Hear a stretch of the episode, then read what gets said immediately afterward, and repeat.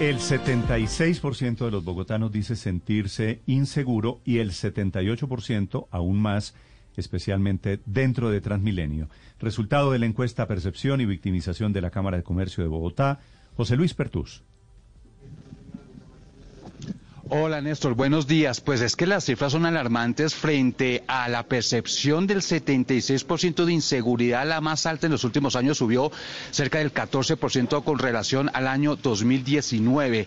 Frente a Transmilenio, tampoco las cifras son muy buenas porque se habla ya de un incremento del 78% de las personas que creen que eh, pues el sistema es peligroso o muy peligroso. Justamente hablamos con los usuarios del sistema de transporte masivo Transmilenio, Néstor, y dicen, por ejemplo, y se quejan de constantes atracos en la avenida Caracas, en ese corredor de Transmilenio. Esto nos contaron personas que trabajan de enfermeras en Bogotá y salen de pues noche. por toda la mano de ladrones, por toda esa mano que se suben, lo pistean a usted que lleva, que no lleva. Pues nada, no sacar nada. No sacar nada, ni celular, ni nada. Guardar todo lo que tenemos. Y hacernos en la parte de adelante donde está el conductor, porque si usted se hace en la parte de atrás, en donde más se suben los miedos a robar y a fumar marihuana. Hay mucha inseguridad, sobre todo por la avenida Caracas. Roban demasiado en lo que es la calle 22 y Estos son Jiménez. los testimonios más valiosos, lo que más se roban en Colombia. El celular 48%, dinero 45%, la billetera 38%, las fuentes para cometer el delito, el atraco y el raponazo. Doctor Hugo Acero, secretario de Seguridad en Bogotá, buenos días. Buenos días, Néstor. ¿Qué van a hacer ustedes con esta herramienta, la encuesta de percepción de inseguridad que le entrega la Cámara de Comercio, doctor Acero? Primero es una herramienta valiosa para la ciudad desde los años 90, la ha venido aplicando y desde luego pe- permite medir estos indicadores y, tomar decisiones. Yo creo que eso ha sido lo más importante, digamos, de este instrumento. Con relación a la percepción, sí, de hecho, digamos, ya varias encuestas nos llamaban la atención, que no eran comparables porque algunas de ellas no tenían posibilidad de compararse hacia atrás, pero la encuesta que de econometría, la última que salió, nos daba un indicador mucho más alto. Ya, digamos, era, era, era previsible que el tema de percepción, desde luego, de inseguridad iba a aumentar, como sucedió en el caso de este resultado, que pasa de 60% a 76%. Allí hay que trabajar, digamos, en temas de, de, digamos, locales, en tema más barrial, en tema de calle, en tema con los ciudadanos. Y desde finales de año hemos venido fortaleciendo los frentes locales de seguridad que están y hemos venido creando, eh, a finales del año pasado creamos 158 frentes locales de seguridad y vamos a continuar con esa cercanía, no solamente con los ciudadanos, sino con los distintos sectores de la ciudad. Mayor presencia de policía, desde luego se hacen esfuerzos grandes.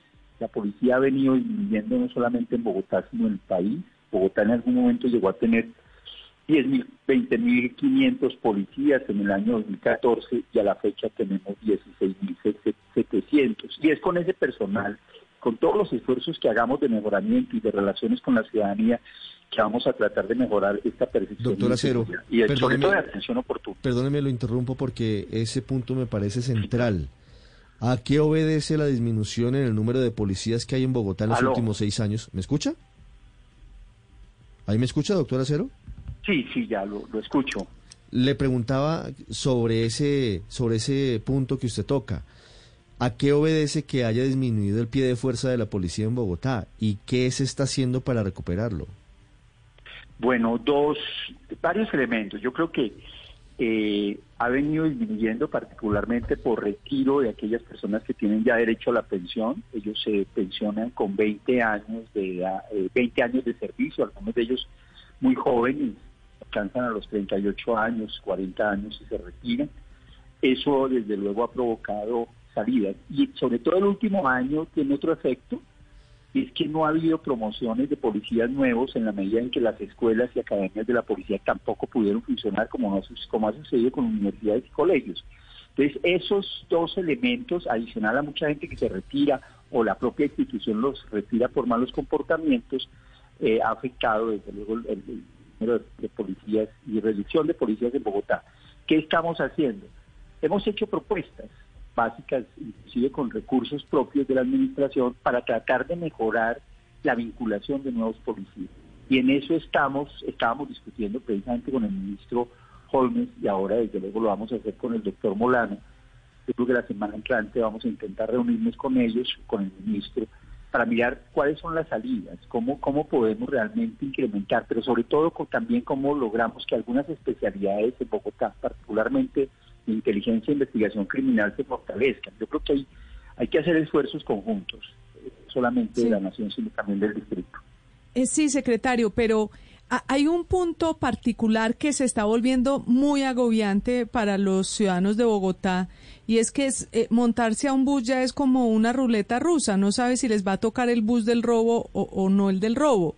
Frente a esa problemática tan particular y que yo creo que no muchos la denuncian, pero permanentemente se suben bandas a buses para robar, ¿qué está haciendo la alcaldía o qué le puede decir ustedes a usted a quienes nos están escuchando?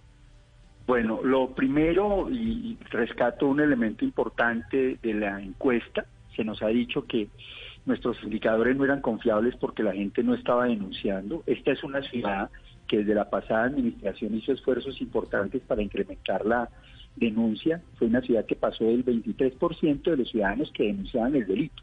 Quiere decir que 77 de los delitos que se cometían en la ciudad no se denunciaban. Eso fue en el año 2015 ha venido creciendo y también creció en el último año y pasó a 48 en el año 2020. O sea, hay un incremento de más del 100% de las denuncias, que eso de alguna manera convalida cifras y nos da unas cifras un poco más confiables. Eso es lo, lo, primero. Respecto a lo segundo, en el transporte público, Transmilenio, digamos, está referenciado con un 78% en temas de inseguridad. Doctora Cero. 78% de incidencia de casos de inseguridad en Transmilenio. Ahí lo escuchamos, retomamos. Hemos perdido la comunicación, lamentablemente, 9 de la mañana en punto con Hugo Acero, secretario de Seguridad de Bogotá. Es que es muy, complicado el tema de los buses. De, de, verdad, la gente se sube, no solamente en Transmilenio, sino en los troncales e incluso en los que en los provisionales. Eh, en realidad hay unas bandas que azotan permanentemente, se suben y, no hay manera de que alguien los controle. No es meramente un asunto de percepción y obviamente que incide la disminución de los policías en Bogotá. Ya regresamos en Mañanas